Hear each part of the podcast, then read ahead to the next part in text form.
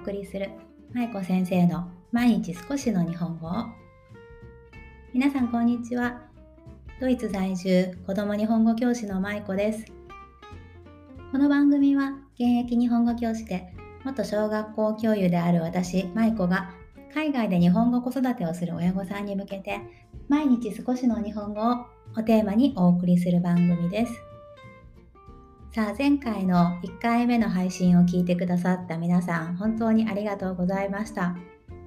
あの拙い喋りでカミカミで お聞き苦しかった点がたくさんあったかと思うんですけど聞いてくださった方本当にありがとうございます。さあ前回お伝えしましたが私は日本語トイロというオンラインの子どもの日本語教室をしているんですね。主に3歳から5歳、6歳ぐらいまでの幼児さんが対象なんですが、現在15名の生徒さんがいらっしゃいます。で、トイロの方は、トイロってあの10人トイロのトイ色なんですけど、アルファベットでトイ色と書くんですが、トイロの方ですが、ドイツにお住まいで日本にルーツのある子供さんを対象にした教室になっています。でね、今日、あの今日、今朝かな？夫が私にカードを持ってきてくれて、こんなのポストに入ってたよっていうことでね、持ってきてくれたんです。それがね、そのトイロの一番上の空豆クラスっていうクラスがあって、5歳から6歳のお子さん対象のクラスなんですが、そのクラスのお子さんが私に出してくれた初中見舞い、初中はがき、初中見舞いはがきでした。はい。ですごくあの内容も可愛くってあのレッスンの中でね初中見舞いの書き方っていうテーマでね一番最後のレッスンでお話ししてたんですね。それで今トイロの方が夏休みの期間に入ってますので夏休みの宿題として空豆クラスの方では初中見舞いを同じクラスのお友達に書こうっていうことでねその宿題それ以外は特にないんですけど、まあ、宿題をそれを出していましたそしたら私の方にも書いてくれて他にも書いてくださったお子さんもいらっしゃいらっしゃるんですけどやっぱりこう子供から手紙をもらうって本当に嬉しいなと思ってね今日朝からすごくほのぼのとしました。小学校で勤めていた時にねあの子供たちで本当に手紙書くの好きなんですよね特に女の子たちは。なのでみんな毎日のように手紙をくれたりしてもうあの引き出しの中が手紙でパンパンになるぐらいいつもいっぱいいただいてたんですけど久しぶりにねトイレを始めてからかこう子供に子供さんにこう手紙をもらうっていう経験をしてああそっかこういう感覚だったなっていうのをこうちょっと思い出しながらはい嬉しく読ませていただきました。トイレのお子さんたちもね、なかなかこう、ひらがなが読めなかったりとか、まだ書くことができなかったりっていう段階から入った方々もすごく多くって、でもこう、少しずつ授業を重ねていったり、あと親御さんが毎日日本語学習をね、お家の方で取り組みをされている中で、日々成長していて、私も1週間しか会ってないのに、本当に1週間で、あ、すごいなんか伸びてるな、成長したなって感じることがいつも多いんですよね。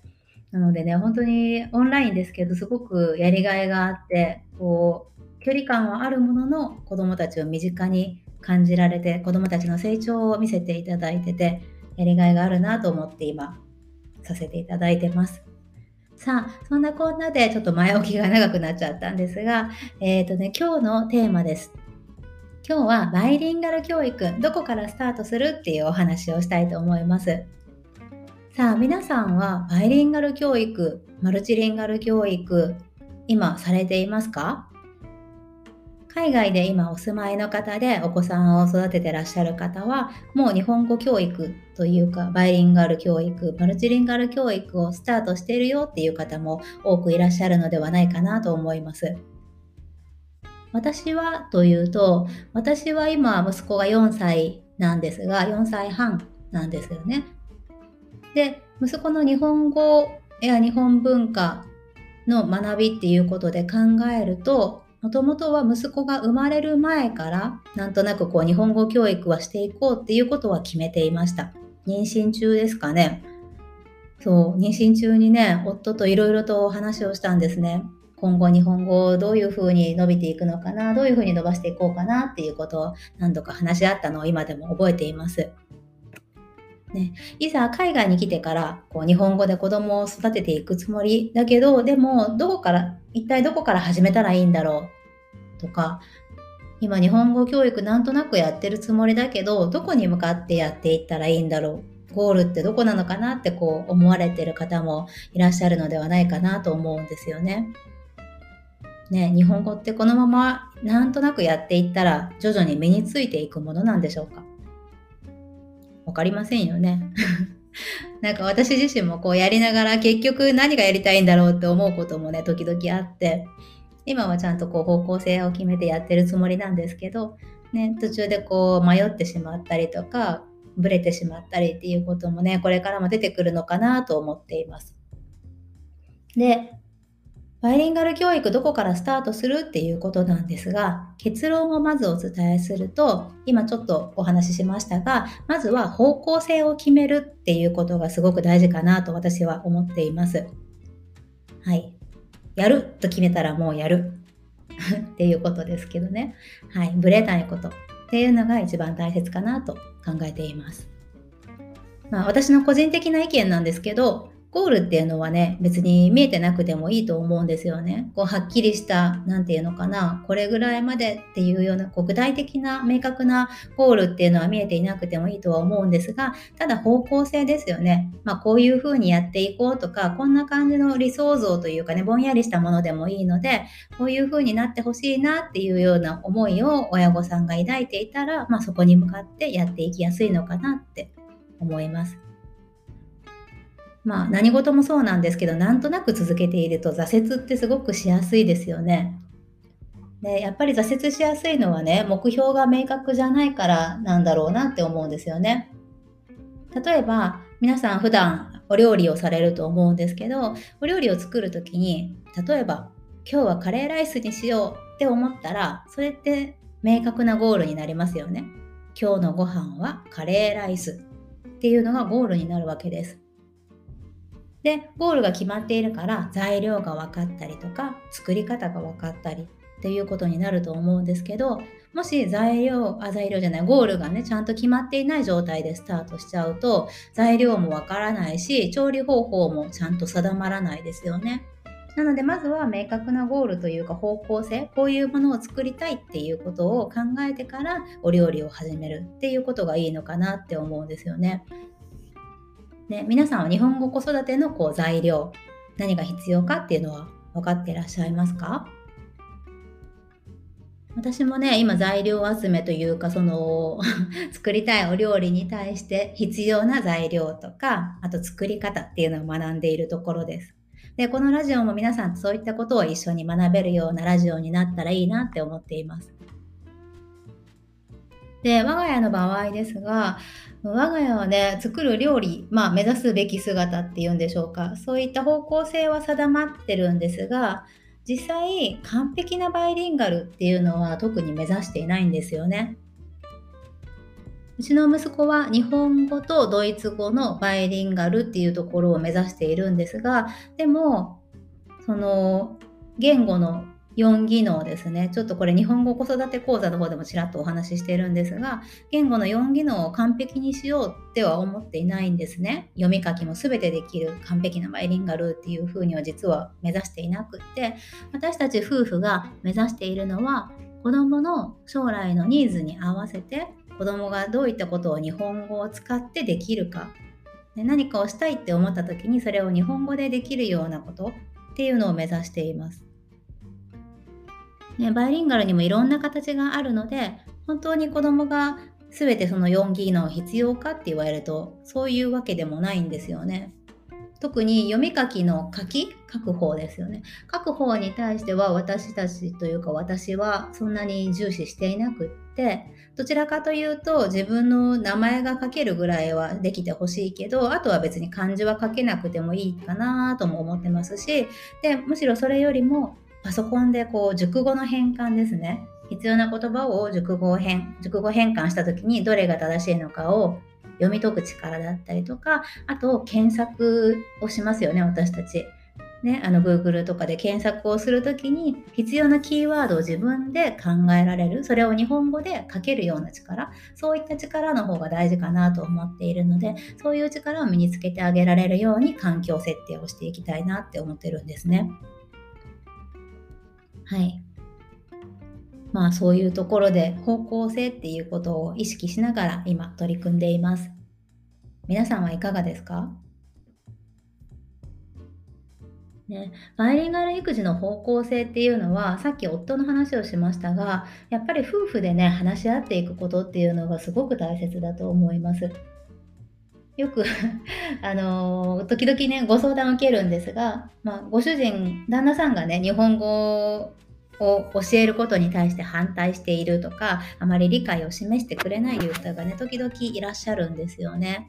でもうそればっかりはやっぱりこうもう人間同じ夫婦といえどもね別々の人間なのでその点はその点はもう仕方がないのかなって思うんですよね旦那さんをこう無理やり解き伏せてやっていくというかもう納得してもらえないんだったらもうそれはそれで一回受け止めてしまわないといけないのかなって私は思っていてまあそれで旦那さんにやっぱり日本語はこういうななんで日本語を教えていきたいか？私はすごく日本語が大切だと思っているし子供ともこれから日本語でコミュニケーションをとっていきたい。日本語を学ぶことで子供の人生がより豊かなものになるって思ってるからだから教えたいんだっていうことをまず旦那さんにお伝えして、まあ、旦那さんか奥さんかすいませんわからないんですけど、ね、パートナーの方にお伝えしてちゃんとお話をこうしていく重ねていくことがすごく大切だなと思います。でそれでも分かってくれないんですっていう方もいらっしゃるとは思うんですけどねまあでもそれでもやっぱり思いを伝えるっていうことはやっていった方がいいのかなって思っています。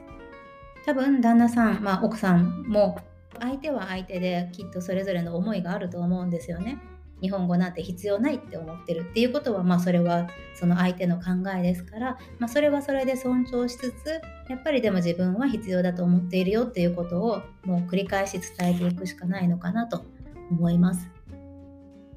はい、それで、まあ、目標や方向性なんかをこう決めますよね。まあ、自分たちはこういうふうに子どもに日本語や日本文化を身につけてほしい日本語日本文化がこう学べたことで子どもにとってどんなメリットがあるのかっていうことを考えて大体の方向性を考えていったらそれに向かってあとは日々コツコツと積み上げていきますね。はい、で私が普段意識してやっていることは子どもにどういった日本語とか日本語力、まあ、どういうこう日本とのつながりを持ってほしいかっていうことを私自身がいつも頭の中に思い描くようにしています。ね、なかなかこう理想と現実が、あのー、食い違っていたりとかしてもちろんイメージ通りにはならないとは思うんですけど普段から私がこう話しかけたり日本とのつながりを作ってやるっていうことが子供にとっていい影響があるっていうようなことをもう常に頭に置いておくそうすると、そういう意識をいつもしているものですから、子供に話しかけるときに、日本語でたくさん言葉を与えてあげたりとか、日本と何かつながりのあるテレビ番組をしていたときに、こう自然と子供に、あ、見て見て、ほら、日本の番組やってるよ、とかいう風にね、声かけてあげたりとか、もう自然と自分の生活の中にそれが組み込まれていくんですよね。この前ドイツのテレビ番組であの子供向けのね E テレのようなものでキカというものがあるんですがその中で日本のえっ、ー、とね日本の特集があったんですよ。で うちの息子がその特集を見て一緒にねこの前見てたんですけど忍者の忍者屋敷っていうのかな？その忍者のところにね行って忍者体験をするっていうようなトピックがあってでそれがものすごく面白かったらしくってねもうそれからもう忍者にどっぷりハマってしまってこの前は折り紙で手裏剣を作ったりとかあと忍者の絵本を一緒に読んだりとかそんなことをしてねそのドイツの番組なんですけどそれをきっかけに日本のことを知って日本の文化に触れたりっていうことがありました。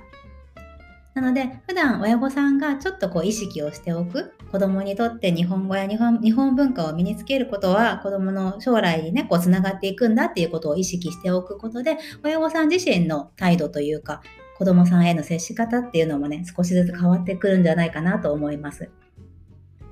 はい。で、まあ大事なのはブレずに同じ方向を向いてやっていくっていうことですよね。夫婦で同じ方向を向いてやっていくこと。そして何かがあったからじゃあ日本語もうやめようとかもう子供が嫌がってるからやめようっていうんじゃなくて子供が嫌がってる時にもブツって切ってしまうんじゃなくて少しずつでもいいから、まあ、このラジオのテーマでもありますけど少しずつ、ね、続けていくっていうことが大切かなと思います。で最後にあの必ずあの知っておいていただきたいというかね絶対に忘れないでいただきたいことがやっぱりこう日本語とか日本文化っていうのを身につけていくのは親御さん自身ではなくって子どもたちっていうことなんですよね。親がいくら目標やゴール、方向性なんかを決めたからといっても、実際にその日本語や日本文化を習得していくのは子供さん自身になります。なので、親御さんが日本語を教えたい、日本語を覚えてほしいと思っても、それが親の押し付けになってはいけないっていうことなんですね。うちの息子は今のところ日本語とか日本っていうこう、まあ、日本につながるものっていうのはすごく好きなんですよね。でも将来的に子供が高校生とか大学生になった頃にもう日本語の勉強大変だしもうやめたいとか日本語よりももっとこう注力したい時間をかけたい何かがあるっていうのを彼が本当に真剣に考えていってきたらその時は私は彼の考えを尊重したいなと思っています。でもそれまではねしっかりこう私があのリードしながら一緒に頑張っていくつもりなんですけどまあそれまであその高校生とか大学生ぐらいになった時にね、その時に自分でしっかり考えられる年齢になって、それでその時にもう日本語はいいかなって思うんだったら、それはそれで仕方がないのかなと思っていますが、まあ、それまではしっかりとやっていきたいと、はい、決めています。まあどうなるかわからないですけどね。はい。まあブレないようにこれからしっかり頑張っていきたいなと思います。であの夫婦での話し合いということも話しましたが、まあ、夫婦での話し合いも1回で終わりじゃなくってできれば、まあ、お子さんが生まれる前からね話し合いできてたら一番いいと思うんですけど1歳ぐらいにお子さんが1歳ぐらいになるまでに大体の方向性を決めておくことそして生まれてからもこう軌道修正しながら夫婦で重ねあの話し合いを重ねていけたらいいかなと思っています。まあ、そんなことを言いながら私も今最近ねあの 夫とあんまり日本語についての話ができていなかったりするので反省しているんですが時々ね話し合いしながらあ今度はこうかなとか今の状態はこういう状態なのかなとかこういうことが今必要なのかなっていうことをご夫婦でね話し合ってみてください。はい長い道のりのバイリンガルマルチリンガル教育ですがね、本当に悩みは尽きないんですけど、まあ、この放送を聞いてくださった皆さんといつも通りこう一緒に頑張っていけたらいいなと思います。さあ、そんなわけで第2回目の配信でしたが、いかがでしたでしょうか？で、先日の配信で、1回目の配信でお伝えした日本語と色の、えー、インスタグラムの方ですね。こちらの方にもぜひこの投稿に対するコメントですとか、皆さんがこういう放送を聞きたいなっていうこと、リクエストがあればぜひお送りください。DM の方で送ってください。はい。